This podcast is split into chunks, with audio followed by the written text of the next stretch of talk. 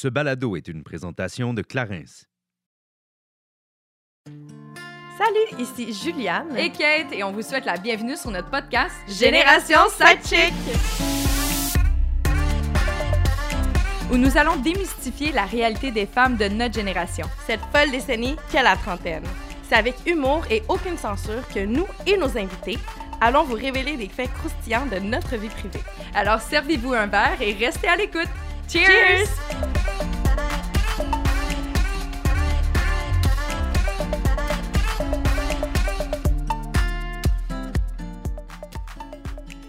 Cette semaine, on vous parle de santé mentale. Puis étant donné que Juliane et moi, on est loin d'être des expertes en la matière, on a invité Lisa Marie Ontois, étudiante au doctorat en psychologie, afin d'en parler avec nous. Mais avant de se lancer dans le vif du sujet, je voulais savoir si toi, Juliane, si ça allait toujours aussi bien. Tu disais que tu avais fait une cure, puis ça t'avait apporté beaucoup de bien-être à ta santé mentale, justement. Oui, exactement. J'en parlais euh, la semaine dernière dans le podcast. Mais euh, moi, je trouve qu'il y a comme une corrélation entre ta santé digestive et ta santé mentale. Et c'est ce que j'ai pu découvrir. Et euh, je l'ai personnellement testé. J'ai l'impression que ça fonctionne. En tout cas, pour ma part, oui. Non, non, je te crois, je l'ai vraiment vu. euh, en fait, t'étais beaucoup plus bubbly, plus enjoué. Puis je pense vraiment que je vais l'essayer prochainement. Mettons, faudrait comme que je l'essaye euh, genre la semaine prochaine parce que je dois t'avouer que cette Ah semaine, ouais? euh, ça me fait vraiment du bien mentalement, ouais. Mais pourquoi tu te sens pas bien mentalement cette semaine? Ben, je, je dirais pas que je vais pas bien, euh, mais disons que j'utilise vraiment souvent mon concentré de millepertuis ces derniers jours. Ton quoi? Ton mille per quoi? Le millepertuis, c'est un concentré liquide euh, qui vient de la fleur de millepertuis que j'ajoute dans mon verre d'eau. euh.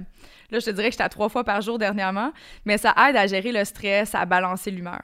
Puis euh, avec tout ce qui se passe en ce moment, je pense que j'ai augmenté ma dose, là, je l'utilise, mais pour moi, c'est vraiment un stabilisateur. Ça me permet de me sentir beaucoup plus stable et moins boubou. Tu sais, quand, quand je dis que moi et Cathy, on est nos propres cobayes, on aime ça, Exact. essayer des trucs, nous. Top ton mille per... Mon whatever. millepertuis. voilà. Mais non, mais je pense qu'il y a plusieurs personnes qui vivent des épisodes, euh, disons-le, plus instables ou difficiles psychologiquement euh, dernièrement, avec tout ce qui se, ce qui se passe. Euh, pour les gens qui l'écoutent, on est encore en confinement. Mhm. Et euh, justement, bien, bien, bien évidemment, encore plus euh, avec euh, ce qu'on est en train de vivre. Et alors, je trouve ça le fun de pouvoir en parler ouvertement avec toi. Et je pense que Mhm. c'est un sujet qui fait peur pour certains, mais on devrait pas. Non, vraiment pas. En tout cas, pour ma part, ça me fait vraiment pas peur. C'est le sexe, les enfants, le corps. Parlons de santé mentale. Pour moi, c'est juste. euh, Mais toi, t'as pas tant de tabou. Pour vrai, t'es vraiment un livre ouvert, puis je trouve que t'as vraiment pas peur de, de dire tout haut ce que tu penses. Non, effectivement. Puis si ça peut euh, rendre service à d'autres personnes, euh, de pouvoir euh, nous écouter puis de réaliser que dans le fond, ben, il y a vraiment pas de problème à justement en parler parce que la santé mentale, ben, c'est aussi important que la santé physique. Ben, aussi bien euh, se prêter au jeu aujourd'hui, m'ouvrir avec toi, Juliane. Wow! avec ta petite voix. Mais Oui. moi, je veux juste dire que c'est pas aussi obligé d'être un gros problème. Tu non, pas obligé d'être diagnostiqué chez un médecin ou chez le psy pour avoir malgré tout des épisodes un peu plus euh, dark ou dépressifs, tu sais. Oui, tout à fait. C'est important d'en parler et euh, le sujet, c'est loin d'être anodin. Euh, par le fait même, il y, a- eu la Semaine nationale canadienne sur la santé mentale. euh, puis j'espère que de fait d'avoir des mouvements, des positions justement de sociétales euh, avec des personnes comme notre invité d'aujourd'hui qui prennent parole sur la cause, ben ça va permettre de faire du bien à plus d'un. Oui, parce qu'il y a beaucoup de choses à dire, en effet, sur le sujet. Et, euh, tu sais, en fait, c'est de savoir qu'est-ce qui est d'abord une, une maladie mentale, comment est-ce que ça peut se, se décliner dans notre quotidien, puis quels sont les signes, les symptômes, mais aussi quelles sont les causes et surtout les solutions pour nous aider. Et, euh, ben, en fait, juste avant d'aller parler à notre invité, euh, nous allons euh, faire une brève pause publicitaire. Hey, il annonce enfin chaud et beau dans les prochains jours. J'en pouvais plus! Oui, je sais, je suis beaucoup trop excitée de profiter des rayons de soleil, finalement. De me faire un vrai teint, ben, ça me ferait pas de tort, mettons. Non, effectivement, mais euh, Juliane, n'oublie pas de mettre une protection UV. Tu sais combien que ça peut faire des dommages à ta peau avec le temps? T'as juste à me regarder, moi, avec mes petites taches de soleil dans le front, là. Non, non, t'inquiète. Je viens tout juste de me commander la nouvelle gamme Soleil de Clarins, puis je l'adore. J'ai non seulement une crème pour le visage et pour mon corps, mais en plus, je me suis acheté le FPS 30 et 50, juste au cas. On n'est jamais trop prudent. Tu as tellement raison. Puis, euh, ben, si jamais tu as envie de conserver ton petit teint encore plus longtemps, oublie pas de mettre ton gel après soleil Clarins, question de rester bien hydraté. Ouh, bonne idée, Kate. À nous, les jambes dorées. Lisa Marie Ontois est une étudiante au doctorat de l'Université de Montréal en psychologie. Elle est également la femme derrière le projet Humain avant tout, qui vise à parler de santé mentale et qui a pour objectif de faire tomber les tabous entourant ce sujet, mais surtout à donner espoir. C'est suite à plusieurs épisodes d'anxiété qu'elle a eu envie de briser ce sentiment de solitude et porter la voix à la cause. On te remercie de participer euh, au podcast aujourd'hui. On est vraiment content de pouvoir jaser avec toi. Comment tu vas? Ça va très bien, vous? Ça va bien! Très bien! On est super contente aujourd'hui de, de, te recevoir. On a Mhm. l'impression que ça va être un, un épisode très enrichissant. Ouais, vraiment. Ben, merci de l'invitation. Je suis très contente d'être là aussi. Comment, tu- comment tu- ça se passe de ton côté, là, parce qu'on on entend, on en entend pardon, euh, beaucoup parler dans les nouvelles ou autres, mais avec ce qui se passe présentement dans le monde, il y a encore plus de, je vais dire, de, de problèmes où les gens sont plus sensibles psychologiquement. Comment ça se passe de ton Ouais. côté à toi? Euh, ben, je pense que j'y échappe pas, hein, comme tout le monde, euh, même si j'étudie euh, en psychologie, euh, puis que j'ai certains outils, reste que la situation qu'on vit en ce moment, c'est sans précédent. Puis ça me fait vivre toutes sortes d'émotions Mhm. différentes, de l'anxiété, de la tristesse, des deuils. des fois, j'ai des beaux moments aussi avec mes proches, mais ça, ça, ça va vraiment comme des montagnes russes. Fait que j'essaie vraiment de prendre un jour à la fois, euh, puis de me rappeler que cette crise-là va finir par passer, même si, euh, même si parfois c'est c'est un, un peu difficile, tu sais, avec toutes les nouvelles Mhm. qu'on entend de, de, de, de dire qu'on va finir par voir le bout, mais je pense que c'est important de se rappeler ça, tu sais, que c'est temporaire comme crise. Mhm. Effectivement. Est-ce que tu as envie de servir de cette situation-là pour, euh, je ne sais trop, peut-être écrire un mémoire ou ça pourrait être un cas Ah. d'étude plus poussé? Ouais, ben, euh, j'aurais aimé ça, mais j'ai une thèse en ce moment à terminer. ouais.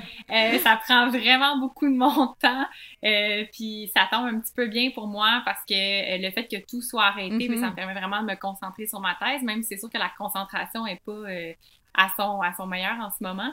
Mais ma thèse est un petit peu reliée à ce dont je parle beaucoup sur Humain avant tout. Euh, donc, euh, la plateforme que j'ai fondée il y a deux ans. Donc, je m'intéresse beaucoup à l'autocompassion, donc comment les gens peuvent s'offrir eux-mêmes de la compassion dans des moments de souffrance. Donc, je travaille sur ma thèse le jour, puis avec Humain avant tout, j'essaie de faire des ponts pour aider un petit peu les gens.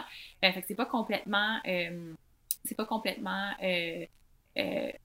euh, euh, tu sais, euh, ben justement, c'est relié quand même, fait que c'est- bon, Mhm. mais euh, de là à écrire un mémoire, non. Je suis pas rendue- je suis pas rendue là. Moi, je serais, je serais curieuse à savoir euh, qu'est-ce qui t'a euh, amené à fonder justement le mouvement humain avant tout?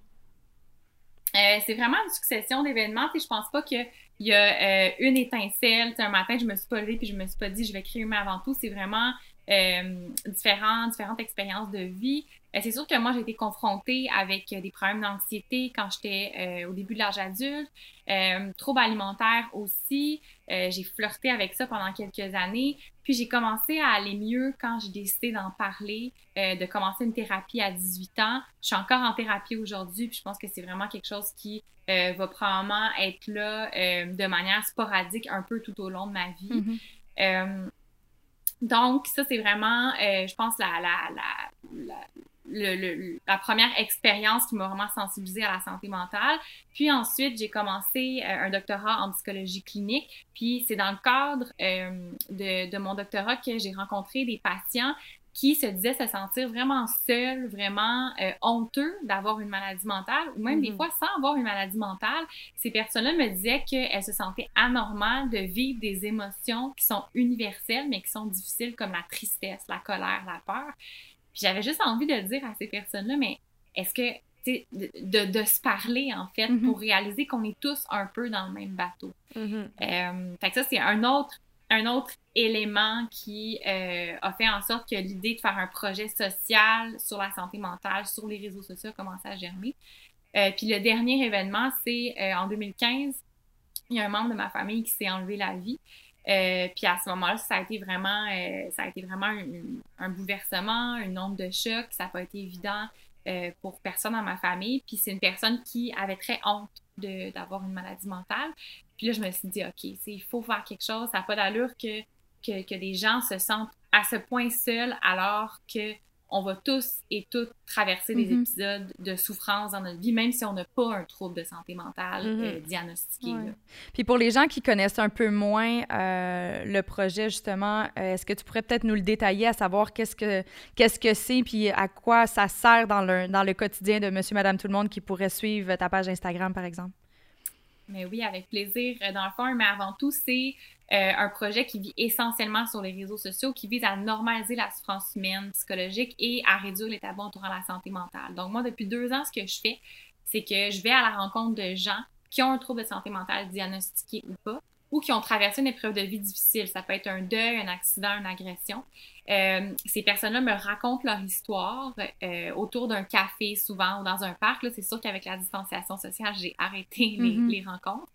Euh, et moi, ce que je fais, c'est que je réécoute ces entrevues-là avec une équipe. Donc maintenant, je suis plus seule à travailler sur ce projet-là parce que ça a pris trop d'ampleur. Et on publie les témoignages avec une photo sur les réseaux sociaux. Puis l'intention, c'est vraiment de briser l'isolement des personnes qui souffrent en silence, de, de faciliter la demande d'aide psychologique aussi, euh, puis de redonner espoir, comme vous le disiez tantôt, que Mhm. c'est possible de se relever d'une épreuve de vie difficile ou de vivre avec un trouble de santé mentale. Donc, essentiellement, c'est ça, mais avant tout pour le moment.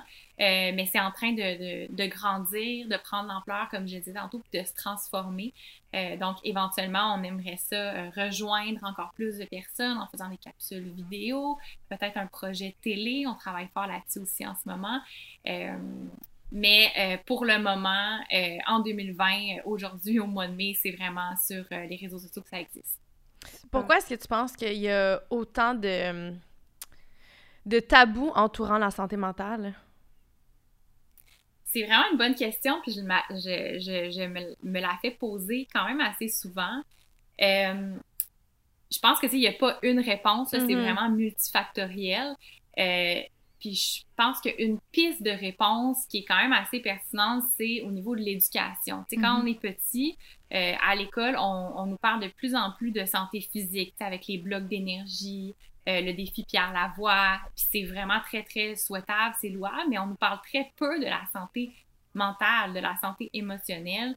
Euh, puis je pense qu'on gagnerait vraiment à le faire, tu sais, d'amener les enfants à juste identifier, nommer leurs émotions. Souvent, tu sais, en thérapie, euh, on reçoit des patients qui ont de la difficulté à juste être en contact avec le fait qu'en ce moment, c'est de la tristesse euh, qu'ils ressentent ou en ce moment, c'est de la colère. Puis ça, c'est vraiment la base de, de- Mhm.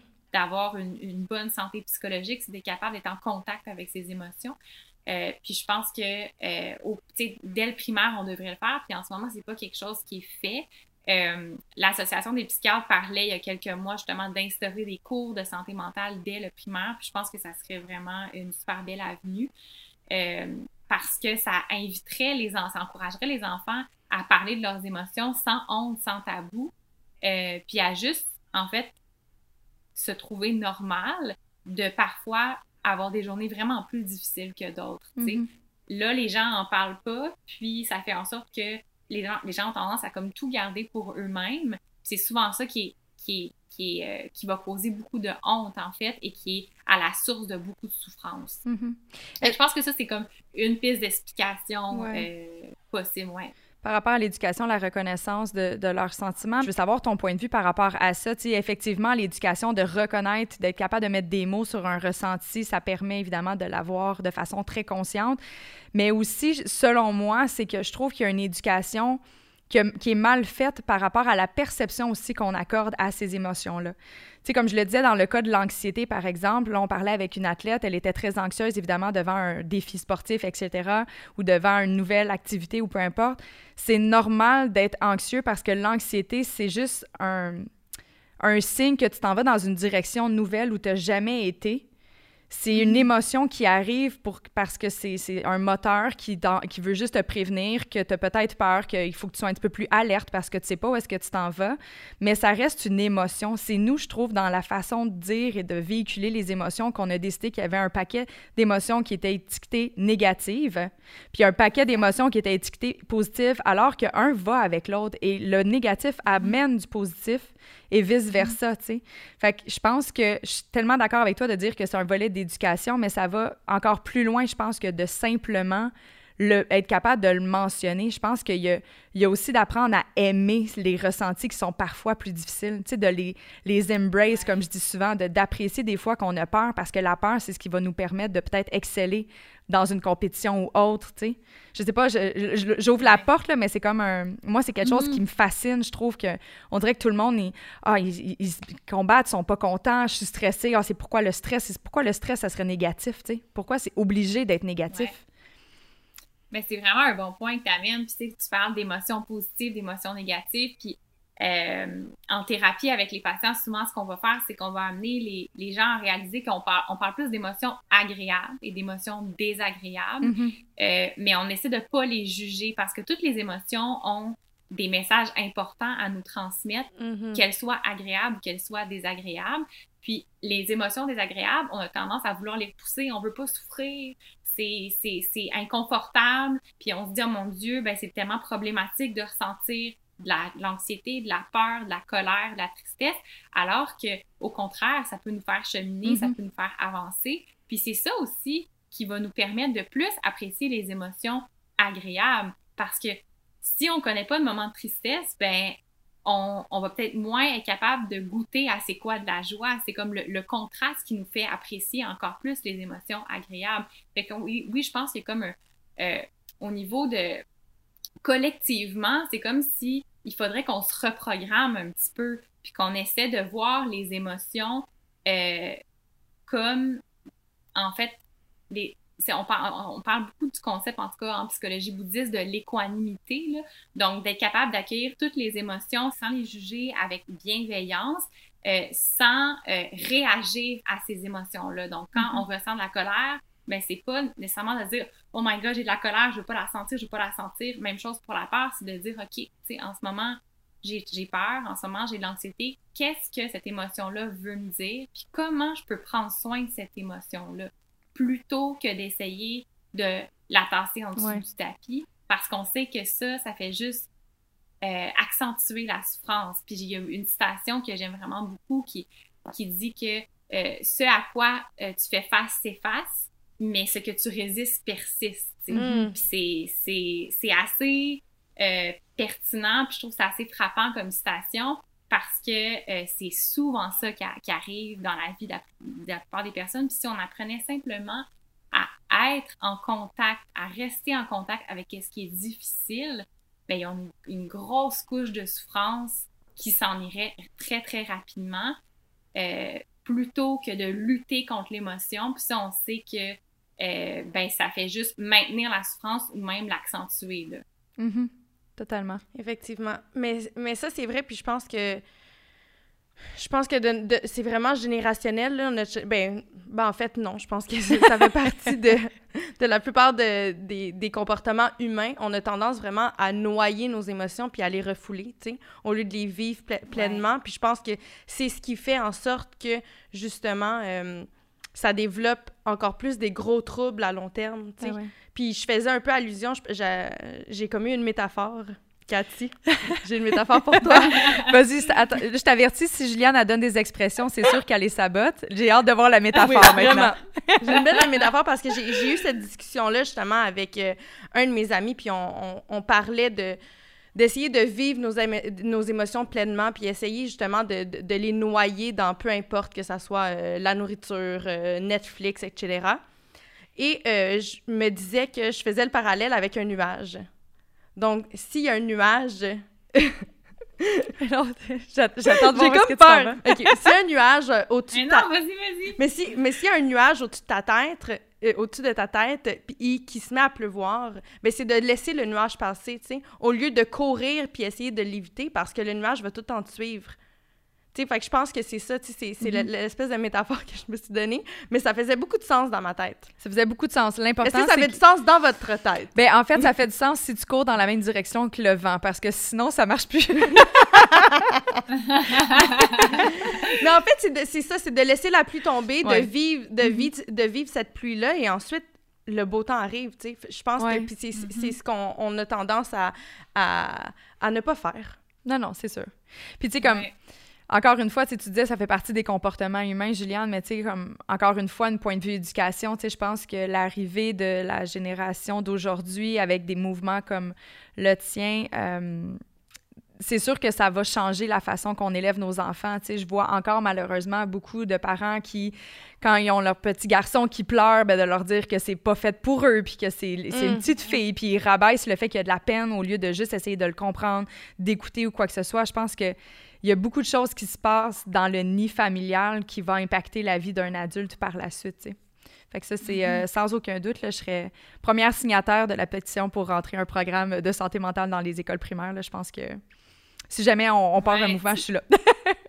Vraiment. Effectivement. c'est ça, tu parles, tu parles des écoles primaires, mais c'est ça, je pense que tu t'as dit aussi, tu as parlé du nid familial. Ça, je pense que c'est hyper important parce que, évidemment, que les parents, ils ont ils ont un très, très grand rôle à jouer, mais encore faut-il que les parents soient éduqués à, ça aussi, tu sais. Donc, euh, je pense que c'est important qu'on éduque les enfants, mais en même temps, tu sais, s'il y a un cours de santé mentale à la maison, mais que euh, pas à la maison, mais à l'école, mais que l'enfant retourne à la maison puis essaie de vivre ses émotions, mais que c'est pas accueilli par les parents, c'est jugé parce que les parents n'ont pas nécessairement, il faut pas les blâmer non plus, non, les parents n'ont peut-être pas nécessairement les, les connaissances puis les ressources pour accompagner leurs enfants, fait que je pense que ça serait aussi important euh, d'offrir des, des, programmes parentaux pour accompagner leurs enfants dans la gestion émotionnelle. Mm-hmm. Tout à fait. Puis dans les types, tu sais, parce que là, on parle de santé mentale, c'est quand même, ça englobe beaucoup, beaucoup de choses selon moi, en fait, dans, mon côté, c'est peut-être parce que je les éprouve moi-même qui sont plus connus, mais tu sais, l'anxiété, euh, dépression, troubles alimentaires. Mais est-ce que tu as d'autres exemples qu'on pourrait donner pour que les gens puissent vraiment se situer à savoir, tu sais, c'est pas tout le temps un diagnostic médical non plus, avoir des, faiblesses, là, si on veut. peut-être de nous donner des euh, exemples, comment que ça peut euh, se ressentir. Des exemples de troubles qui sont diagnostiqués ou pas? Oui, exactement. Exact. ben, c'est sûr que ça peut être un deuil. Donc, euh, quand on parle d'un deuil, c'est pas nécessairement le deuil d'une personne qui est décédée. Ça peut être euh, un divorce, ça peut être une peine d'amour, ça peut être le deuil d'un travail. En ce moment, il y a beaucoup de gens qui se retrouvent sans emploi, donc il y a beaucoup de gens euh, qui ont des deuils à vivre. ensuite, on peut parler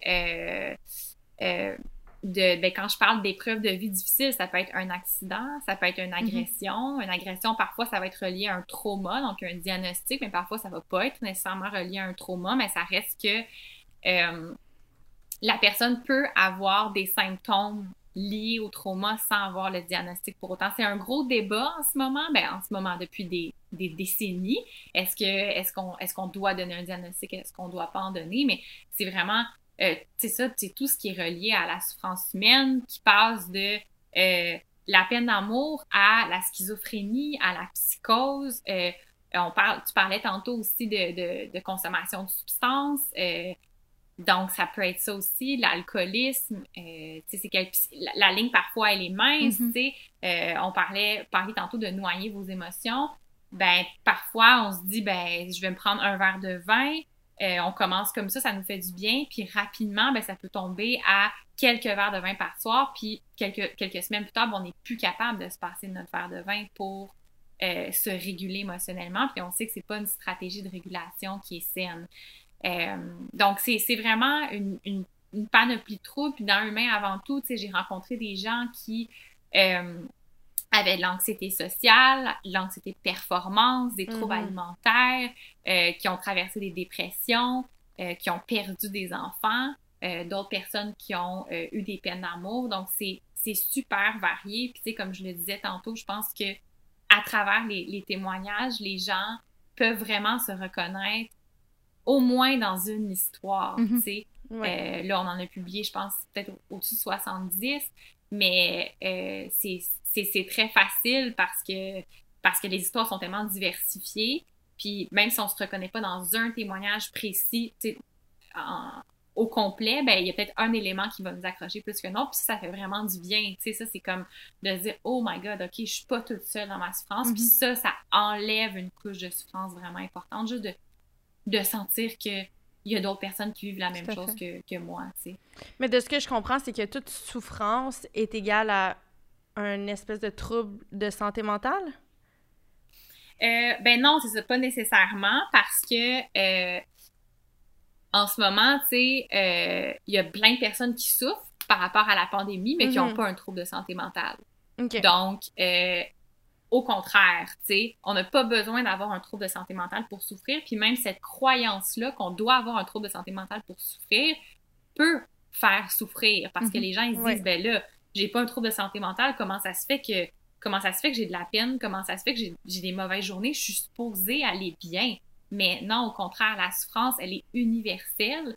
Puis, ça peut arriver à tout le monde de, de, de trouver ça très difficile par bout, d'avoir de la difficulté à faire ses journées, surtout en ce moment, d'avoir, de sentir fatigué, de sentir engourdi, d'avoir des crises de pleurs sans avoir un trouble de santé mentale. Puis ça, je, pense que c'est vraiment important de se le rappeler. De, puis humain, avec humain avant tout, c'est quand on dit qu'on veut normaliser la souffrance psychologique, ben c'est ça, c'est normaliser le fait que trouble de santé mentale ou pas trouble de santé mentale, la souffrance, elle est universelle, puis ça fait partie de la vie, puis que malheureusement, on, on, on va tous et toutes souffrir dans notre vie, sauf que il y a de l'espoir, puis tu sais, j'ai envie de dire que ça peut avoir l'air vraiment cliché, mais derrière chaque moment de souffrance, il y a vraiment une opportunité de, de croissance, puis une opportunité de, de grandir, puis ça, je pense qu'il faut, il faut se le rappeler, on devient de, de meilleurs êtres humains quand on souffre, puis ça peut des fois nous aider quand on traverse un moment vraiment difficile de dire comme ça va passer, puis ça va m'apporter quelque chose au final, ce moment difficile-là. Totalement. J'ai eu, euh, anecdote, en fait, j'ai eu une relation euh, dans, ma jeune vingtaine qui était euh, pas très longue, ça a duré un année, mais qui était plutôt malsaine, je le dirais. Et euh, il y, a- souvent des gens qui se sont étonnés, en fait, du grand respect que j'accorde malgré tout à cette personne-là. Puis pour moi, c'est totalement normal. Tu sais, oui, au moment où j'ai passé les moments plus difficiles, que je me sentais un peu écartée ou quoi que ce soit, c'est sûr qu'au moment présent, j'avais pas envie de faire un high five, là, on s'entend. Mais je suis incapable de dire que cette personne-là n'a pas contribué à ma vie de façon positive parce que, selon moi, c'est au moment où j'ai touché le plus bas, parce que j'ai fait une dépression à ce moment-là, diagnostiquée avec médicamentation et tout ça. C'est au moment où j'ai senti le plus bas de ma personne, si on veut, que j'ai pu enfin dire que je me connaissais vraiment. Parce que c'est facile de se connaître dans le bonheur, de savoir c'est quoi ses comportements, de savoir c'est quoi nos réactions, etc. Mais maintenant, je sais exactement l'équilibre que je dois maintenir pour être capable d'être heureuse. Puis je sais, OK, là, tu t'en vas trop deep, c'est le temps que tu ailles chercher l'aide nécessaire. Parce que, effectivement, il y a encore des fois, j'ai des, des, des épisodes, pardon, qui sont un petit peu plus déprimantes dans mes journées. J'ai des moments que j'appelle des boubou moments, que je Ouais. file pas, puis je suis dans mes crottes, etc. Mais ça veut pas nécessairement dire que je vais retomber en dépression profonde. Ceci dit, l'apprentissage personnel que j'ai fait au travers de cette expérience souffrante-là a été tellement bénéfique pour tout le reste de ma vie. Et ça, je peux pas faire autrement que de remercier cette personne-là. Je le remercie, puis je- je- profondément, tu sais, je veux pas dire que on- je, je reviendrai pas en couple avec, mais je l'aime d'un- d'une certaine forme d'amour parce qu'il a contribué à développer la personne que je suis aujourd'hui, tu sais. Fait que je pense qu'il faut vraiment, effectivement, comme tu le dis, de juste être capable de reconnaître que dans les moments de souffrance, même si en ce moment c'est tough, ben ultimement, si tu veux bien y accorder la place nécessaire, ben ça va juste te permettre de rayonner davantage dans ton futur, tu sais. Mais je trouve ça beau que tu dis ça, puis je trouve que ça fait beaucoup preuve, euh, ça fait preuve d'une grande intelligence émotionnelle de ta part, Kat. Merci. Si. Cathy. Cathy. Euh, mais je- je je t'avouerais que, sais, pour quelqu'un qui est en train de le vivre, c'est un processus qui, est ex- qui peut s'avérer extrêmement long et difficile. Mhm. Et tu sais, il faut, faut pas penser que ça arrive du jour au lendemain parce que moi aussi, j'ai vécu une, une relation assez malsaine. Puis j'ai j'ai été dans cette relation pendant, pendant quatre ans. Et ça m'a pris, euh, je te dirais, un bon trois ans, trois ans et demi m'en sortir. tu sais. Fait que c'est vraiment de prendre un jour à la fois, tu sais, de- d'essayer de, de comprendre, de continuer à s'aimer, tu sais, d'avancer. Et euh, voilà, tu sais, c'est sûr que des fois, tu as, ce que j'appelle des, des rechutes Ouais. émotionnelles, tu sais. Mais c'est de, de, de jamais se laisser tomber, tu sais, de jamais give up sur soi-même, tu sais, parce que justement, tu sais, il faut continuer, puis la vie est, est extrêmement belle, puis dès que tu sors de ce funk-là, ben c'est là que tu réalises que, wow, tu sais, as tellement grandi de cette expérience-là, malgré que, oui, ça t'a apporté beaucoup de souffrance. Ouais, Mhm. total. Puis tu nommes vraiment quelque chose d'important. Tu sais, Juliane, tu parles de. Tu sais, tu parles en fait du rythme. Tu sais, c'est important aussi de, de se laisser du temps. Puis il Ouais. faut pas penser que après une expérience difficile, que ce soit une peine d'amour ou peu importe une maladie ou juste une situation difficile au travail, que on va, on va voir la, la lumière au bout du tunnel tout de suite, puis qu'il faut trouver un sens maintenant, puis qu'il faut grandir maintenant. C'est quelque chose Mhm. qui se roche pas Puis chaque personne a un rythme différent, mais je pense que c'est juste de, se rappeler que le sens va faire du sens, le, sens va, va, émerger au moment venu, tu sais puis que c'est important de, de, se laisser du temps. Puis j'ai envie de dire de, de faire confiance, tu sais. De faire confiance que, que, tôt ou tard, il y a du positif qui va émerger de cette expérience-là difficile. Puis un peu, tu sais, comme tu disais, ben qui, qui c'est ces expériences-là difficiles qui nous forgent en tant que personne, puis qui nous définissent, puis qui nous rendent meilleurs au final. Là. Mm-hmm. Mais tu sais, si j'avais euh, un truc à donner, puis ça, euh, on, je reviens avec la discussion qu'on avait tantôt, ça serait justement de, de, vivre ses émotions pleinement. Parce que moi, justement, après cette, cette séparation-là, j'ai essayé de noyer ma peine dans l'alcool, dans les sorties, avec les amis, avec la bouffe. Tu sais, j'ai pas su faire face à mes émotions, puis je pense que ça, ça m'a pas aidé non plus, tu sais. Alors, si quelqu'un est dans cette situation-là, je pense que c'est important de, de, comprendre ses émotions, puis essayer de les vivre et de, mm-hmm. de justement essayer de comprendre les causes de pourquoi puis qu'est-ce que tu as fait, toi, pour. Euh, oh, excuse-moi. J'étais curieuse de savoir si finalement, tu as noyé tes émotions. Euh, justement, tu essayais d'aller chercher des échappatoires ou autre. Qu'est-ce qui, a, qu'est-ce qui a été la solution pour toi? Comment tu as réussi à t'en sortir? Euh, c'est en prenant du recul. Parce que moi, je me suis rendu compte que. Hey, là, je vais aller. ah, c'était pas facile de parler de ça moi, c'est ça, ça a été de, de, prendre du recul parce que j'étais aussi entourée de, de, de personnes un peu euh, toxiques. Mm-hmm. Et euh, j'ai pu m'en sortir, puis là, tu sais, j'ai jamais pu savoir, tu sais, vraiment, c'est super bizarre. Bienvenue à Génération Sidechick. Moi, en fait, euh, c'est con, mais c'est Occupation Double qui m'a un peu sauvé la vie parce qu'on m'a coupé de mes liens pendant trois mois. Et c'est là que je me suis rendu compte à mon retour que j'avais vraiment un entourage, pas tout le monde, mais j'avais beaucoup de personnes dans mon entourage qui étaient très toxiques, que j'avais un mode de vie très toxique et que ça ne m'aidait pas à aller de l'avant et à passer au travers de, ce, de cette espèce d'épisode de, dépression que je vivais. Puis justement, je noyais ma peine, dans les sorties dans l'alcool et, à la suite d'OD, on dirait que ça a été comme une, espèce de révélation, mais c'est con parce que je l'ai dit, puis tu sais, ça fait pas longtemps, puis le monde, ils savent pas que je vivais mais non, mais même moi, je savais pas que c'était comme ça que t'avais... J'étais au courant de, de tes fréquentations avant OD, etc., mais tu l'as jamais positionné mm-hmm. comme ça en termes d'apprentissage personnel? Puis en même temps, je pense que le fait d'avoir côtoyé d'autres genres de personnes pendant aussi cette expérience-là, tu as été capable de goûter à d'autres personnalités. Ah oui. Ils sont venus te nourrir d'une autre façon. Là, fait que, Effectivement. Tu sais, moi, dans, dans, ma vie, j'ai tout le temps été quelqu'un qui, qui, était plus no new friends. Mm. Donc, moi, j'avais mes, mes, amis de longue date, puis j'avais le même entourage depuis des années, puis tu sais, je travaillais avec les mêmes gens depuis des années. Et pour moi, ça, c'était ma, ma, zone de confort. Et je ne laissais pas beaucoup de monde rentrer dans cette zone-là. Puis j'avais l'impression que c'était une zone super saine.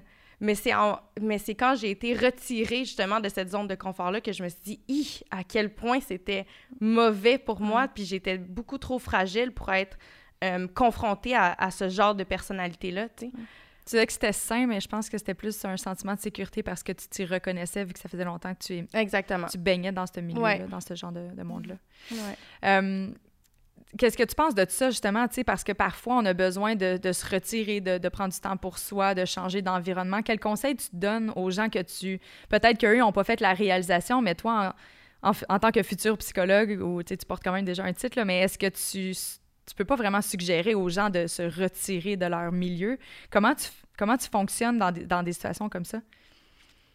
Dans des situations où les gens seraient, euh, auraient l'impression d'être de d'entretenir des relations toxiques. Ouais, d'être mal entouré, puis...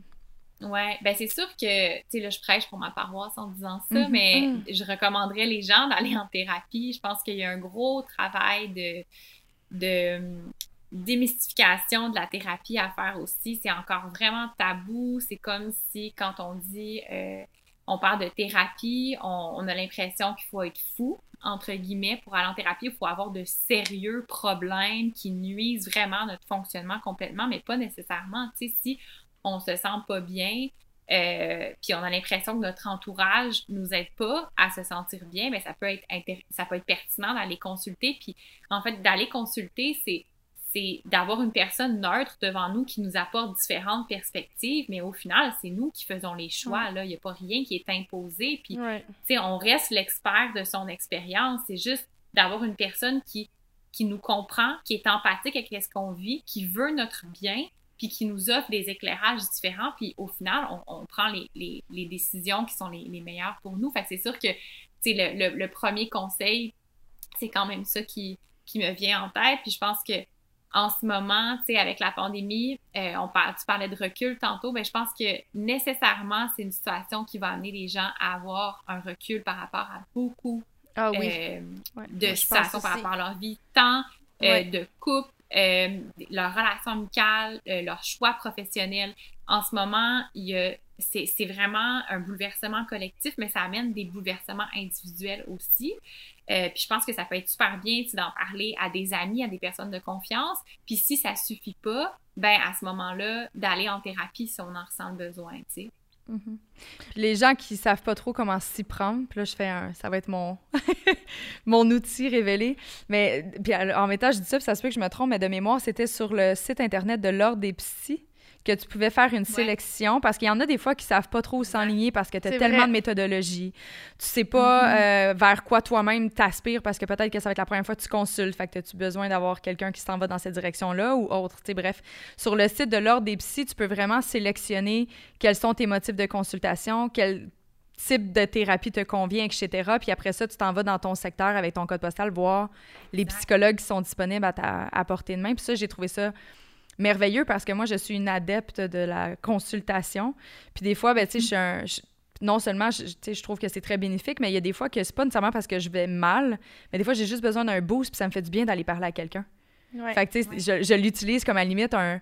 C'est comme mon, mon gourou, mais gourou énergisant, là, et Mais non moi, un gourou... euh, Oui, oui. Mais moi, j'ai goût de dire que aussi, c'est important de magasiner son psychologue. Mhm.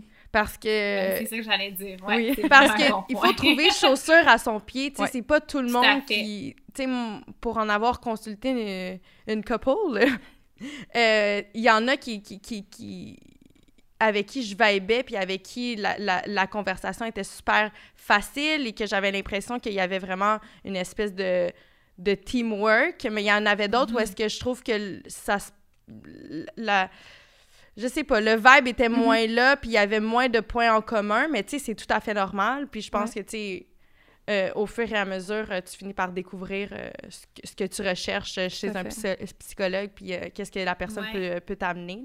Que ça soit au téléphone ou en personne, parce qu'aujourd'hui, il y, en a, il y a- il y a vraiment toutes les possibilités de, de consulter. Tu sais, J'ai même, euh, j'ai même eu une fois un appel FaceTime euh, avant la pandémie, je vous confirme. Mais j'avais juste besoin de parler, puis j'étais à l'autre bout du monde. Puis j'ai fait comme, est-ce que je peux t'appeler FaceTime? tu sais, Moi aussi, ça c'est vrai en fait. Ça fait Ben moi, en fait, euh, je suis allée voir un, un psychologue ou un psychiatre. C'est quoi la différence entre un psychologue et un psychiatre? Ça m'intrigue. Euh, ben, un psychologue, c'est un doctorat en psychologie, puis on fait partie de l'Ordre des psychologues du Québec. On peut faire de la psychothérapie. Puis en fait, les psychiatres, ce sont des médecins qui se sont spécialisés en psychiatrie et puis qui peuvent faire aussi de la psychothérapie. Mais souvent, euh, la grande majorité des psychiatres vont travailler dans des hôpitaux, euh, puis ils vont la plupart des psychiatres ne font pas de psychothérapie de longue durée comme les psychologues. Donc, ils vont plus faire, euh, par exemple, la gestion des médicaments ou euh, de l'autogestion, aider la personne à euh, maintenir des- de saines habitudes de vie dans son quotidien. C'est, donc, c'est rare que c'est sur de longue durée. Par contre, il y a des psychiatres qui le font puis qui le font très bien.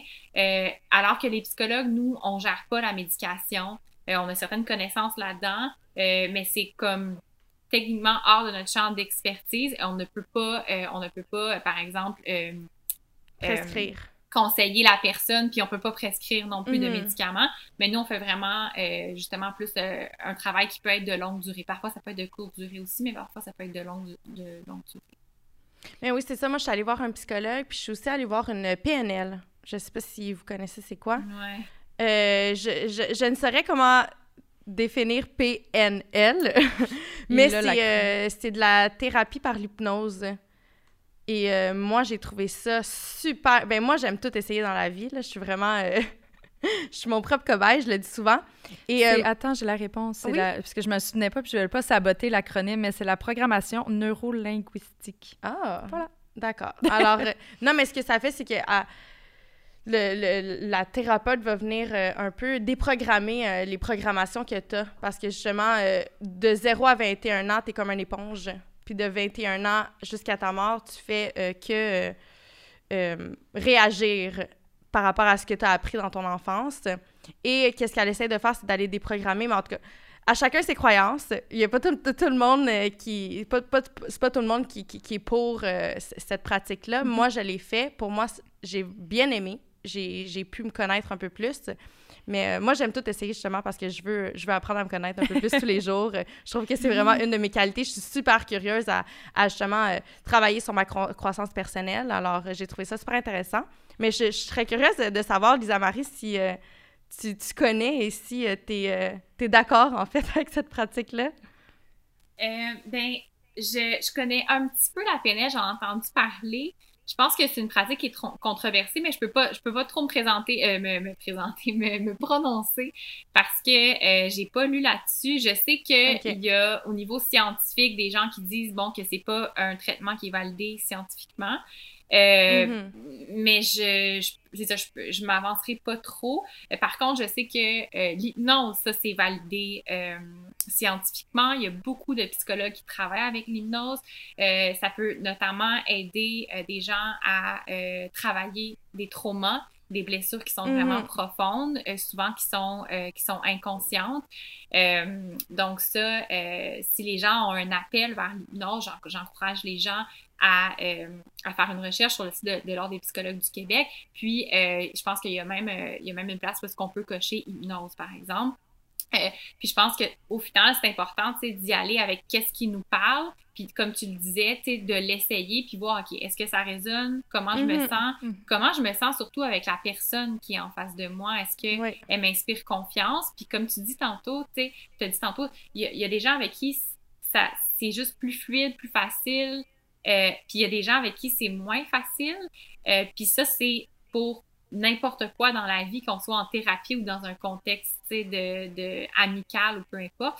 Donc, d'où l'importance de magasiner son thérapeute.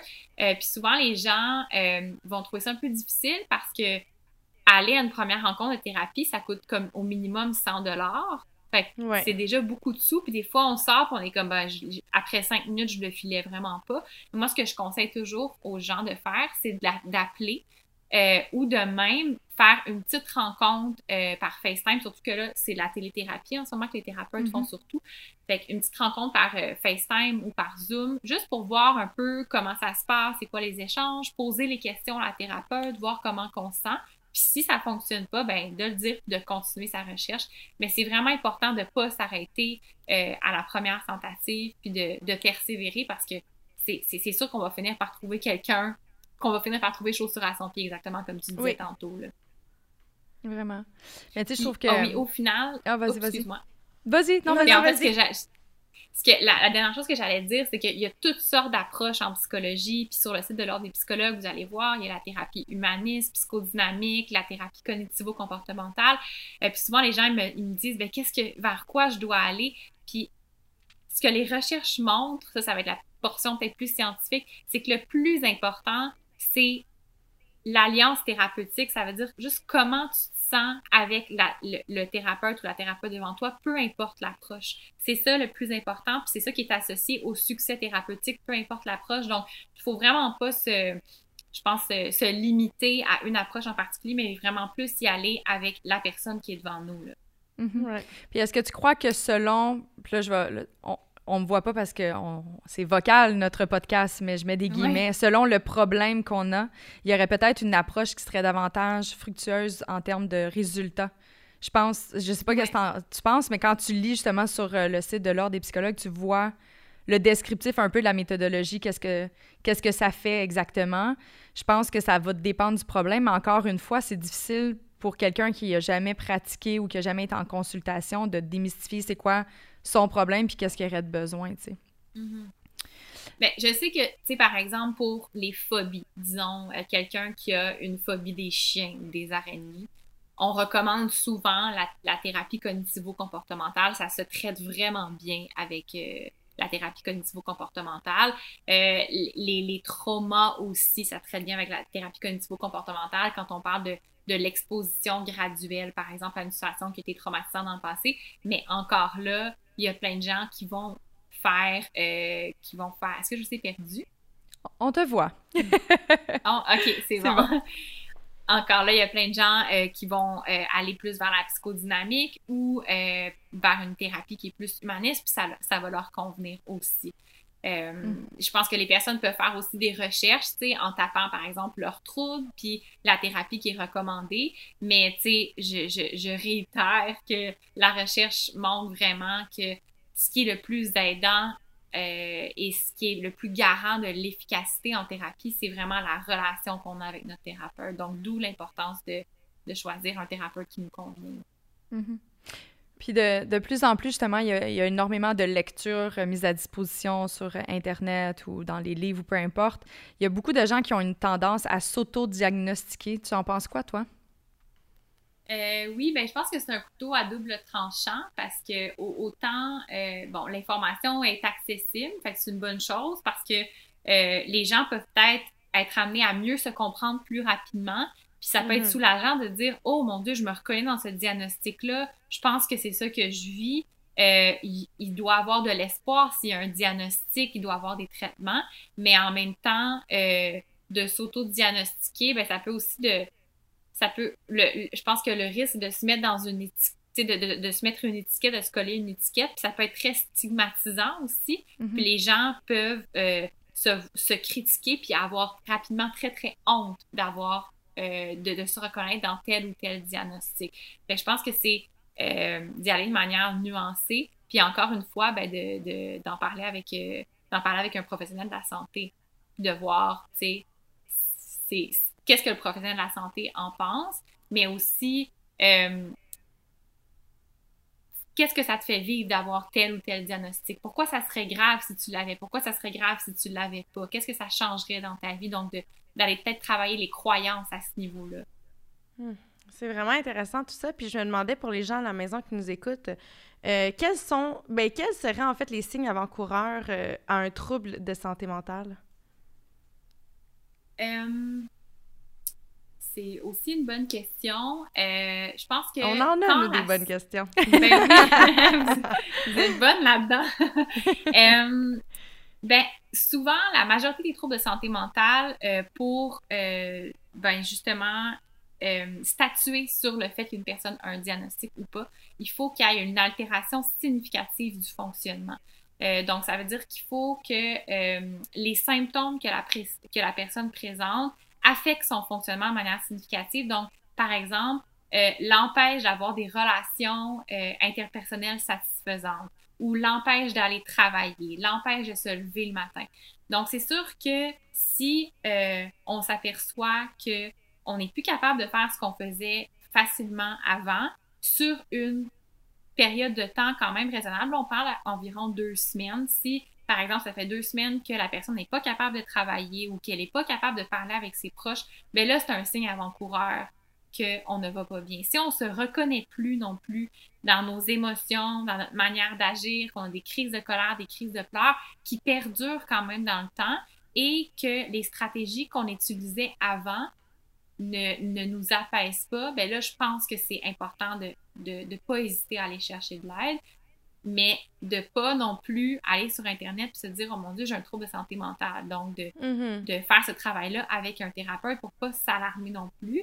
De toute façon, même si, quand ce que je disais tantôt, c'est que même si on a un trouble de santé mentale, c'est pas une fatalité, c'est pas quelque chose qui est alarmant. Il y a une personne sur cinq qui va avoir un trouble de santé mentale autour de sa vie. Au cours de sa vie, il y a des gens pour qui ça se résorbe, des gens pour qui ça se résorbe pas. Euh, mais c'est possible de vivre avec un trouble de santé mentale. ça, je pense qu'il faut, euh, faut le rappeler aux gens aussi. Mm-hmm. Mais tu dis que qu'en fait... Euh, oh, mon Dieu, j'ai perdu mon idée. non, non, c'est vrai. Excuse-moi, je viens de la retrouver. Eh, mon Dieu, ça va pas aujourd'hui.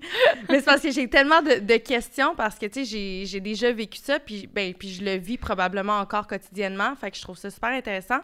Mais en fait, moi, je me rappelle que quand je, je me sentais un peu plus ben, quand je vivais un épisode un peu plus dépressif euh, il y a quelques années, euh, comment j'ai réalisé en fait que, que je vivais ça, c'est que j'avais de la misère à faire des tâches du quotidien.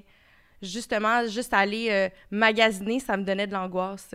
J'étais plus capable d'aller en public, tu sais. On dirait que j'étais capable d'aller à l'université, d'aller au travail, mais, mais à chaque fois que ça dérogeait de ça, je n'étais pas capable ou il fallait que je sois accompagnée. Donc, faire l'épicerie, je devais y aller accompagnée, j'étais plus capable de le faire seule. Puis là, quand j'ai réalisé ça, j'ai fait OK, le, il se passe quelque chose dans ta vie parce que clairement, tu n'as jamais été cette personne-là. Justement, d'avoir peur d'être dans un centre d'achat, ça m'était jamais arrivé. c'est là justement que j'ai pu euh, prendre conscience. Mais moi, j'ai jamais été diagnostiquée. J'ai juste essayé de passer au travers. Je sais pas si c'était la bonne solution, mais euh, moi, c'est comme ça que je l'ai vécu. Là. Puis est-ce que aurais, tu dirais que tu vivais de l'anxiété? C'était quoi?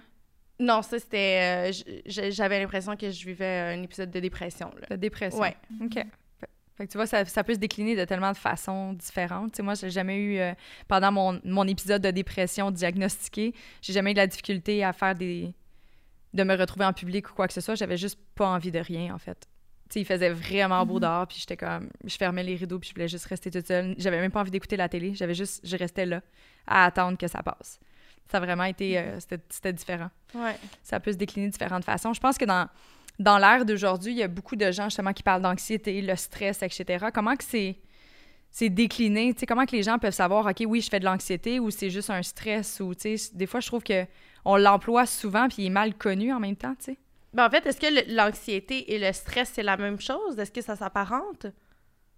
Euh, non, c'est pas la même chose, l'anxiété puis le stress. Le stress, c'est vraiment euh, une réaction qui va se produire quand on, on a un, un, danger réel devant nous. Puis je pense, par exemple, euh, euh, les hommes, les hommes des cavernes voyaient un mammouth, ben là, à ce moment-là, il y avait des réactions de stress. Donc, euh, par exemple, l'accélération du rythme cardiaque, les pupilles qui se dilatent, la, la, sueur. Donc, vraiment, une, une, c'est une réaction de, de survie versus quand on parle d'anxiété, et puis oui, ça. On fait face au stress aussi. Il y a, selon la chercheure euh, Sonia Lupien qui euh, dirige le centre d'études sur le stress humain, il y a comme quatre, euh, quatre éléments qui peuvent induire une réponse de stress. Ça s'appelle le ciné.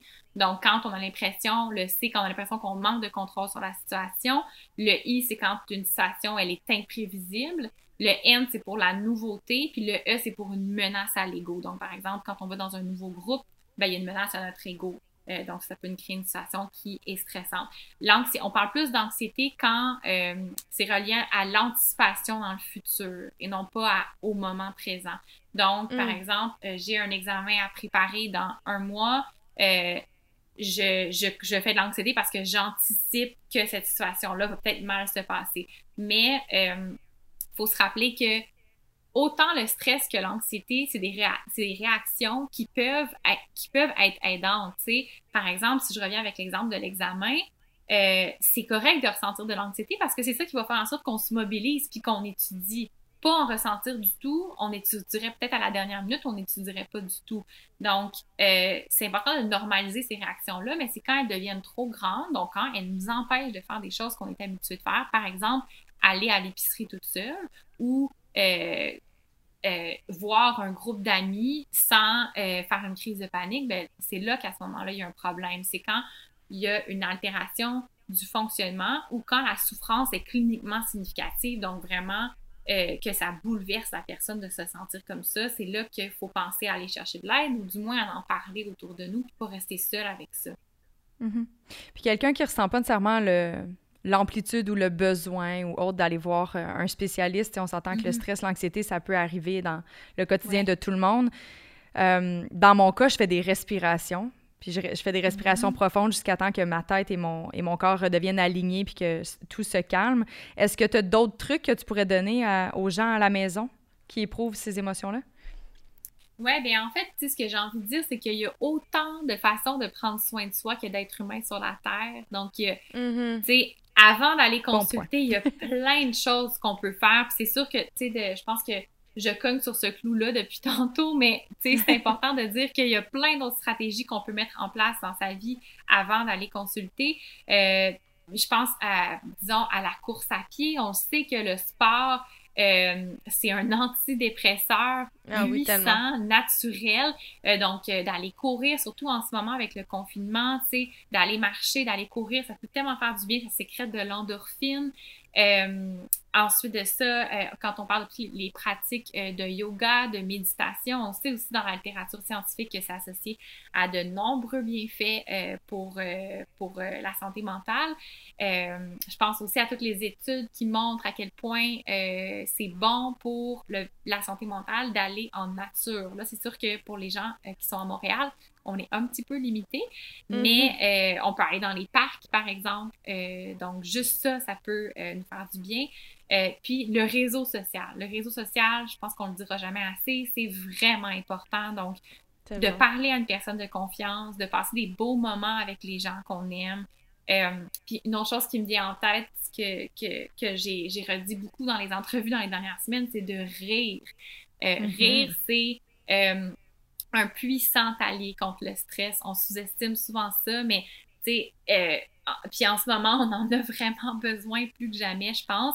Euh, puis ça sécrète des hormones qui vont inhiber euh, les réponses de stress. Donc, d'écouter des, des, shows d'humour ou des comédies, de rire entre amis, ça peut être une stratégie qui est vraiment saine, qui est adaptée. Puis moi, je conseille vraiment les gens de, de se lâcher lousse sur ça dans les prochaines semaines pour se faire du bien. Oui. J'adore, j'adore. Dans les différentes pistes de solutions que tu nous as offertes, merci beaucoup d'ailleurs, parce que effectivement, euh, moi j'en ai deux qui est le, soit le sport ou les respirations, mais j'en ai aussi une peut-être une troisième. Puis je dis peut-être parce que euh, je l'applique de plus en plus. Tu l'as pas énuméré, je serais curieuse d'avoir ton opinion par rapport à ça. Et Juliane l'expérimente également vraiment Oui. beaucoup, et c'est l'alimentation. Euh, puis c'est pas juste une question parce que, comme Juliane, elle a dit, euh, tu sais, des fois, c'est un échappatoire, aller manger de la nourriture, se réconforter ou quoi que ce soit avec du sucre, peu importe. Mais, tu sais, c'est sûrement pas la première fois que tu vas entendre qu'on dit que le- les, les intestins, le système digestif est le deuxième cerveau de l'homme. Est-ce que tu crois qu'il y a réellement un impact entre notre santé digestive et notre santé mentale? Euh, mais c'est sûr que je pourrais pas, encore une fois, me prononcer sur la question parce que Mhm. je suis pas, euh, je, je suis pas une, une chercheure dans ce domaine-là. Euh, par contre, tu sais, de ce que je connais, euh, le corps et l'esprit, c'est intimement lié. Tu sais, on parlait de faire du sport tantôt, à quel point ça a un impact sur la Mhm. santé mentale. Ben, c'est sûr que ce qu'on va manger, ça peut avoir un impact aussi sur la santé mentale. Puis il y a des études, en tout cas, tu sais, je m'avancerai pas parce que je suis vraiment pas une experte, mais je sais qu'il y a des études sur le microbiote, justement, Mhm. euh, donc dans, dans, dans les intestins. Bon, ça peut être relié à des indicateurs de dépression, tout ça. Euh, je je, je m'avance pas trop, mais euh, oui, tu sais, il semble y avoir beaucoup de liens entre l'alimentation et euh, notre santé mentale. Donc, tu sais, c'est- c'est une stratégie de base d'hygiène euh, de vie, c'est euh, de manger sainement, de faire du sport. Euh, ben c'est ça, je pense qu'on peut pas passer à côté de la- de l'alimentation non plus. là. Super, merci. on avait envie d'avoir un étampe sur. Non, mais on, ça sera un autre sujet de podcast. Mais non, effectivement, tu sais, Juliane et moi, on est beaucoup là-dedans. Préalablement, moi, ça fait des années que j'ai des euh, intolérances alimentaires. Fait que par, défaut, on m'a comme forcé à encadrer ma nourriture puis à être beaucoup plus à l'écoute de des réactions de mon physique par rapport à ce que je mange. Mais sans aucun doute que, tu sais, aujourd'hui, étant consciente de ça, puis je l'ai expérimenté, ben, c'est sûr que quand j'ai des épisodes justement que je me sens un petit peu plus dépressive, mon réflexe premier, ça serait d'aller me réconforter dans du fast-food ou du sucre, mais je fais complètement l'inverse. À la limite, je vais me mettre dans une alimentation très crue, plein de légumes, plein de fruits, etc. Puis je vais couper tout le, le sucre et le, tout ce qui est raffiné parce que je sais que ça va, ça va juste être un cercle vicieux finalement. Ah oui, Mhm. totalement.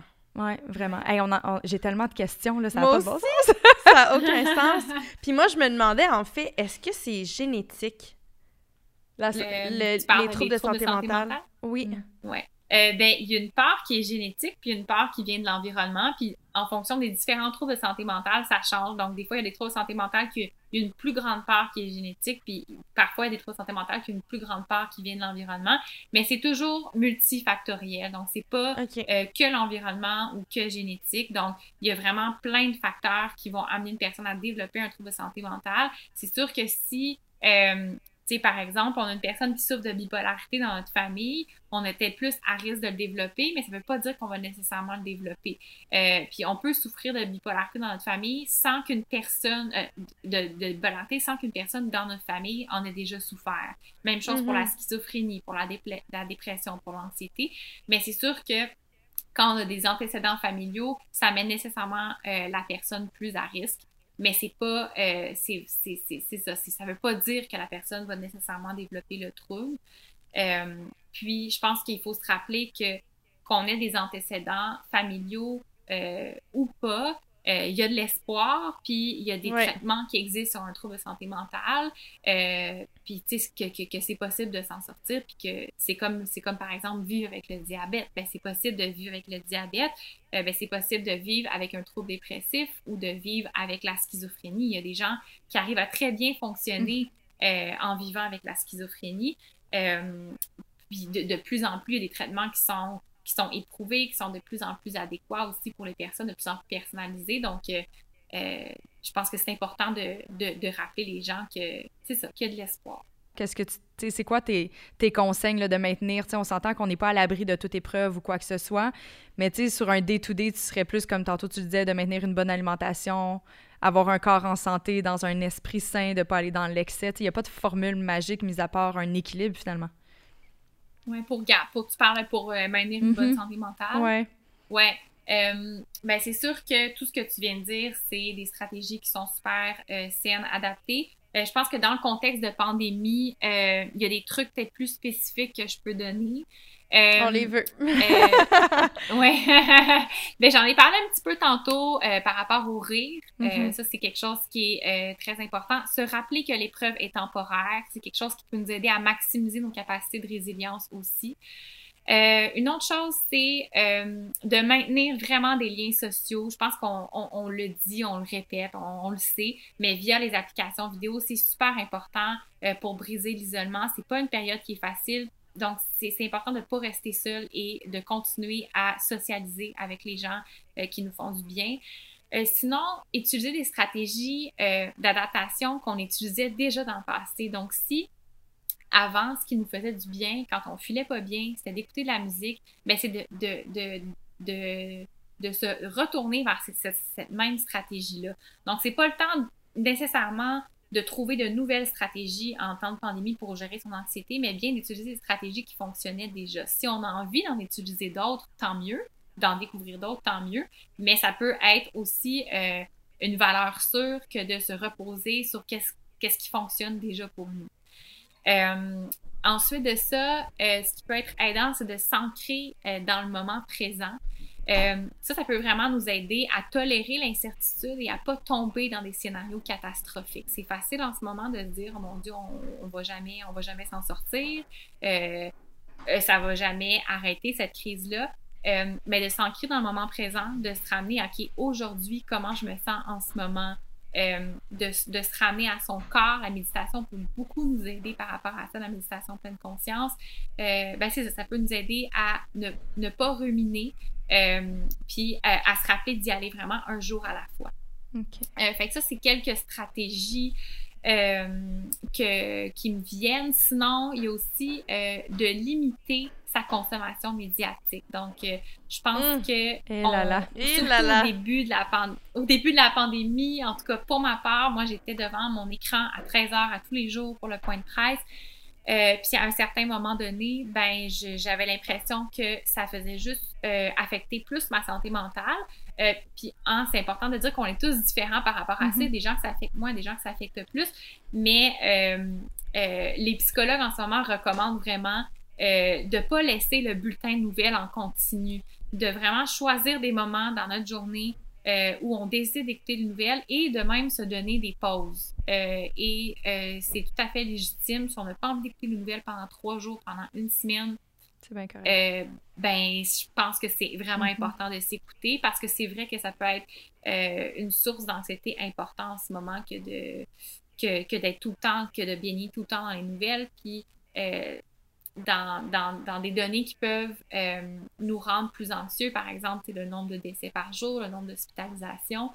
Euh, Donc, euh, ouais, au niveau de la consommation médiatique, c'est quand même assez important. Puis en lien avec euh, les médias, ben, c'est de se fier à des sources d'informations qui sont fiables aussi, donc Mhm. qui sont scientifiques. Il y a beaucoup de désinformation. Et puis ça, ça peut contribuer encore une fois à augmenter notre anxiété, donc de s'assurer qu'on va lire l'information à la bonne place. Euh, ça aussi, c'est assez important. Mais j'ai goût de rentrer aussi les réseaux sociaux dans le même bateau. Parce que pour moi, personnellement, Mm. ça a été. En, en début de pandémie, ça a vraiment été une source d'anxiété pour moi. Là. Je me comparais énormément parce que moi, en fait, quand la pandémie est arrivée, euh, je vivais beaucoup, beaucoup d'angoisse. Puis ça a été quasiment un soulagement pour moi. Je me suis dit, oh my God, je vais pouvoir prendre du temps pour moi et pas me sentir mal. Je me suis dit que pour une fois, justement, la Terre avait comme arrêté de tourner. Donc, je pouvais vraiment prendre un moment pour moi, puis j'avais pas besoin de m'expliquer aux gens. Puis je, je sentais que, justement, il n'y allait pas avoir de jugement euh, face à, à cette décision-là. Mais euh, ça l'a pas pris beaucoup de temps que je me suis rendue sur Instagram, puis là, je me suis rendu compte que je me comparais aux gens parce que là, tout le monde était en train de faire euh, des workouts live, tout le monde était en train de faire cuire son pain aux bananes, puis de faire euh, mille et une recettes, puis, hey, mon Dieu, ça m'a tellement créé de l'anxiété parce que là, j'étais comme, OK, dans le fond, j'ai pas le droit d'arrêter, tu sais, j'ai pas le droit de m'arrêter parce que là, il y a personne qui s'arrête, tout le monde est en train de laver sa penderie, puis de réaménager son salon. Fait que là, je me suis comme vraiment donné un espèce de de je me tapais sur la tête puis j'étais comme ben voyons que toi t'as juste le goût de t'étendre sur ton lit puis regarder le plafond tu sais. Puis c'est là que j'ai l'impression que mon dieu que ça m'a créé de l'angoisse puis il a fallu vraiment que je me déconnecte des réseaux sociaux pendant quelques jours pour faire hey non tu sais là faut que t'arrêtes fait que c'est c'est de consommer aussi de, de façon prudente euh, Ouais. tout ce qui se passe sur les réseaux Parce sociaux là. Je confirme que Juliane a fait non seulement le ménage de sa penderie, mais elle a aussi essayé de faire un pain au bananes. oui les deux ça n'a pas été un super succès de ce que j'ai compris. c'est très drôle. Mais effectivement, de ne pas se comparer. Mais tu sais, les médias sociaux, on pourrait parler, ça, ça aussi, là, c'est un autre sujet qu'on pourrait en parler pendant des heures et des heures. Mais tu sais, c'est- un couteau à double tranchant. Tu sais, c'est positif, c'est négatif. C'est Mhm. c'est vraiment euh, plein, Ouais. de, plein de revers. Puis pour toi. Ouais, puis tu nommes quelque chose. Oups, Hmm. vas-y. Non, non, vas-y, vas-y, vas-y. Mais en fait, tu nommes quelque chose d'important, Juliane, c'est que la, la, la performance est vraiment invitée au confinement. Tu sais, euh, euh, il y, a, il y a des articles qui sont, qui sont sortis dans les médias par rapport à ça. Puis j'ai écrit un texte euh, par rapport à l'autocompassion que j'ai partagé il y, a, il y a comme une semaine et demie, je pense, sur, euh, sur le compte du Mais avant tout, euh, d'inviter les gens à faire preuve de compassion envers eux et euh, à être indulgents et bienveillants envers eux. Mhm. Donc, si ils ont pas, puis je parle, en fait, moi, je, dans, dans, dans, dans mon article, je parle du kombucha maison. Donc, de, si, les, si les gens ont pas envie de faire leur propre kombucha maison, c'est très correct. Mais si ça te fait du bien d'en de- d'en faire, ça te permet de, de te distraire positivement, de te changer les idées, tant mieux. Mais c'est pas un concours ici. Puis je pense que euh, tu sais, moi aussi, j'ai été affectée par justement cette, euh, cet élan-là, ce mouvement-là de, de devoir euh, être productif dans le Mhm. confinement puis être efficace. Euh, mais je me suis rendu compte que ça faisait juste me nuire. Euh, puis une autre stratégie qui est reliée à ça, justement, c'est de faire preuve d'autocompassion. Puis comment on peut faire preuve d'autocompassion? C'est super simple. C'est en premier, ben, on doit reconnaître qu'on traverse un moment difficile. Euh, et après ça, au lieu de se blâmer, de se critiquer, souvent on peut se dire, ben, il y a des situations vraiment pires que la mienne. Pourquoi moi, je, pourquoi euh, je suis pas capable d'aller bien? Ben, ça, ça serait de changer son discours interne pour, OK, en ce moment, c'est vraiment difficile. Qu'est-ce que je pourrais faire pour prendre soin de moi? Puis là, comme je le disais tantôt, c'est, il y a mille et une façons Mhm. de prendre soin de soi. Euh, que ce soit en faisant son pain aux bananes pour certaines personnes, mais pour d'autres personnes, ça peut être de se déconnecter des réseaux sociaux puis euh, d'aller marcher en nature, tout simplement, tu sais. Euh, donc, je pense que ça, c'est c'est encore plus important, plus que jamais en ce moment, Ouais. d'être bienveillant envers soi-même, d'être doux envers soi-même. Puis tu sais, c'est super facile à dire, mais moi, mon truc, c'est de faire au moins une chose qui me rend heureuse dans ma journée, tu sais. Puis d'être... oui. Puis quand j'ai... Je me rends compte que quand je suis vraiment plongée dans le moment présent, ben c'est là que tout d'un coup, l'angoisse part. Tu sais, j'ai juste l'impression que tout d'un coup, je suis juste bien, je suis heureuse, la tête est... Tu sais, j'ai- la tête qui est super... euh, qui, qui est remplie d'idées positives. Puis ça, ça m'arrive souvent, justement, quand je suis dans le moment présent, au lieu de, justement, de me morfondre à qu'est-ce qui pourrait se passer et, euh, et vivre dans l'anxiété, là. Mhm. C'est ça, puis ça t'évite de tomber dans des scénarios catastrophiques, exactement. Ouais. C'est vraiment le fun. On a Fait parlé... que je me suis acheté un bicycle, by oui, the way. je sais, j'ai vu ça. ça, ça a été ma, euh, ma solution pour vivre le moment présent et euh, je fais des bike rides et j'adore ça. Ah, tant mieux. Tu vas avoir de introduit, trouver, euh, ouais. chaussures à ton pied. Tout Oui. à fait. Merci beaucoup. Tu as été hyper généreuse. Ouais. On pourrait en parler encore pendant des heures et des heures, mais euh, je pense que tu nous as donné beaucoup, beaucoup d'outils. Les auditeurs vont être hyper ravis, j'en suis de Ouais. pouvoir euh, enfin comprendre qu'ils ne sont pas seuls si jamais ils ont des épisodes et ou si ils ont été même diagnostiqués. Là, fait que ça Ou prend pas. vraiment... Ou pas. Ou pas. Donc, euh, Ou merci. pas, exactement. Ben, merci à vous pour l'invitation. C'est super le fun euh, de jaser avec vous ce soir. Oui, merci Lisa. Marie. Pour vrai, c'est- ça a été super enrichissant. Puis pour moi, ça a été presque une thérapie. Je le dis souvent, mais aujourd'hui. Celle-là, elle a été gratuite, Juliane. Oui, yes! c'est ça. On t'embrasse de loin. Merci beaucoup. J'aimerais remercier euh, Lisa Marie Hontois euh, de s'être prêtée au jeu aujourd'hui pour l'émission euh, sur la santé mentale. Et je vous invite, à vous, les gens à la maison, d'aller la suivre sur son compte Instagram, Humain avant tout. C'est le mouvement dont elle vous parlait précédemment. Et c'était super intéressant. Et pour Cathy, en fait, je suis vraiment heureuse que tu aies pu te livrer de façon si vulnérable. Mhm. C'est sûr que c'est pas facile. Ça fait partie de notre mission avec Génération Sidechick euh, d'amener les choses, les sujets parfois un peu plus denses, un peu plus lourds, de façon bubbly and funny. Je pense qu'il y a rien qui qui ne mérite pas d'être abordé en termes de sujet. Puis la santé mentale, ça va nous toucher toute la vie. En fait, c'est... euh, tu sais, tantôt, tu faisais référence que tu as eu des, des épisodes pardon, dans le passé qui étaient plus difficiles, que tu vas t'en avais un petit peu en ce moment, peut-être dans le futur, mais en fait, sais, j'avais comme envie de t'arrêter pour te dire, tu prends énormément soin de ton corps. La santé mentale, c'est quelque chose qui nous accompagne au quotidien, tu sais. Fait que de, de vouloir fermer les yeux là-dessus ou voir de la repousser, je trouve que c'est un peu contradictoire avec le fait de vivre, tout simplement, tu sais. Ouais. Fait que, euh, non, euh, ça m'a fait du bien. Puis je pense que toi aussi, tu as encore une fois eu les yeux pleins d'eau. Oui. ça nous fait du bien. Ouais, moi, ça m'a fait, ça m'a fait beaucoup de bien, euh, vraiment, vraiment. Puis euh, je, je- je- ne saurais quoi rajouter là-dessus. Là, je veux On, pas. on espère seulement que ça vous a fait autant de bien à la maison. Oui, c'est vrai. Puis euh, c'est ça, je veux pas redevenir émotive, mais ça m'a fait, ça m'a fait extrêmement du bien de, de- pouvoir en parler ouvertement, puis euh, d'être un Ouais. peu plus euh, vulnérable sur cet aspect-là de ma vie.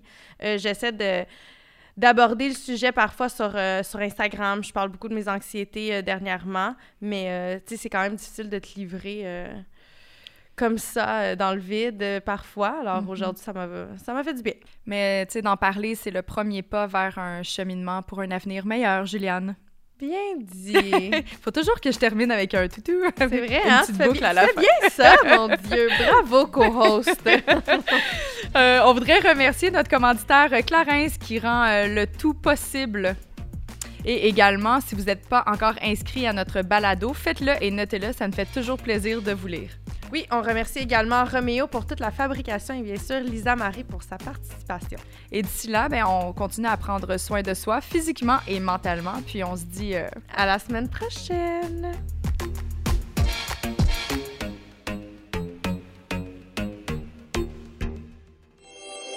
Ce balado est une production Studio Kaji, fabrication Roméo.